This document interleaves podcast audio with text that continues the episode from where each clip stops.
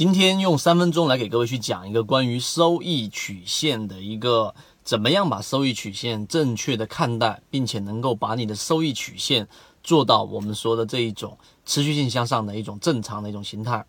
好，首先关于资金的曲线。啊，每个人不知道有没有去回头去看过自己的收益曲线，就是你整个资金的曲线正常的情况之下，我们给出几个观点，这是一个正常把资金给做大该有的一种正常形态。首先，第一个，每个人的收益曲线是随着它的盈利模式不一样，收益曲线的形态不一样的。有些人 可能是比较快速的脉冲型的上涨之后，然后呢又有比较大的一个回撤。我们先给出第一个观点，就是你的回撤率一定要控制在百分之十以内，一定一定要控制在百分之十以内，不然的话，即使你即使有再大的一种涨幅，最终你也没有办法把你的收益曲线做到一个持续向上。这是第一个。第二个，大部分收益曲线正常的情况之下是在啊，大部分时间里面是小阴小阳、小阴小阳的碎步上行，就是你的收益曲线整体资金的增长啊，增长率短，大部分时间都是比较短期的。一年下来能够做到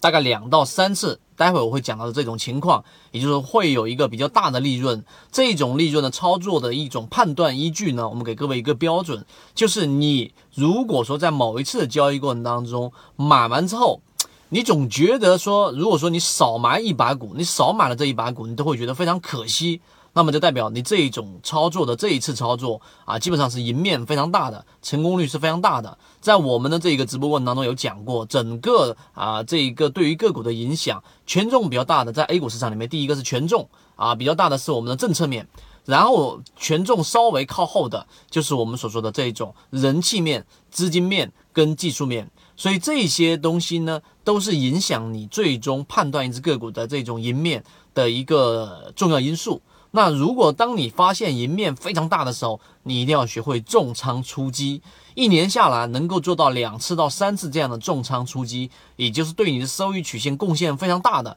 就非常足够了。举个例子，我们讲过的水晶坊已经翻了一倍。举个例子，在这个煤炭的这一波行情里面做的这一个五幺六啊，方的碳素，你石墨烯拿了一波也可能。又或者是在这一次的我们说天然气涨价里面，你抓到了贵州燃气，或者是贵州燃气之外的次主流，我们说的这种次龙头，像是什么深圳燃气啊，类似这一种，你也可以去把握一波比较大的脉冲。所以对于收益曲线的第二种形态里面，你一定要去记住，在赢面最大的时候，大部分时候选择全仓出击。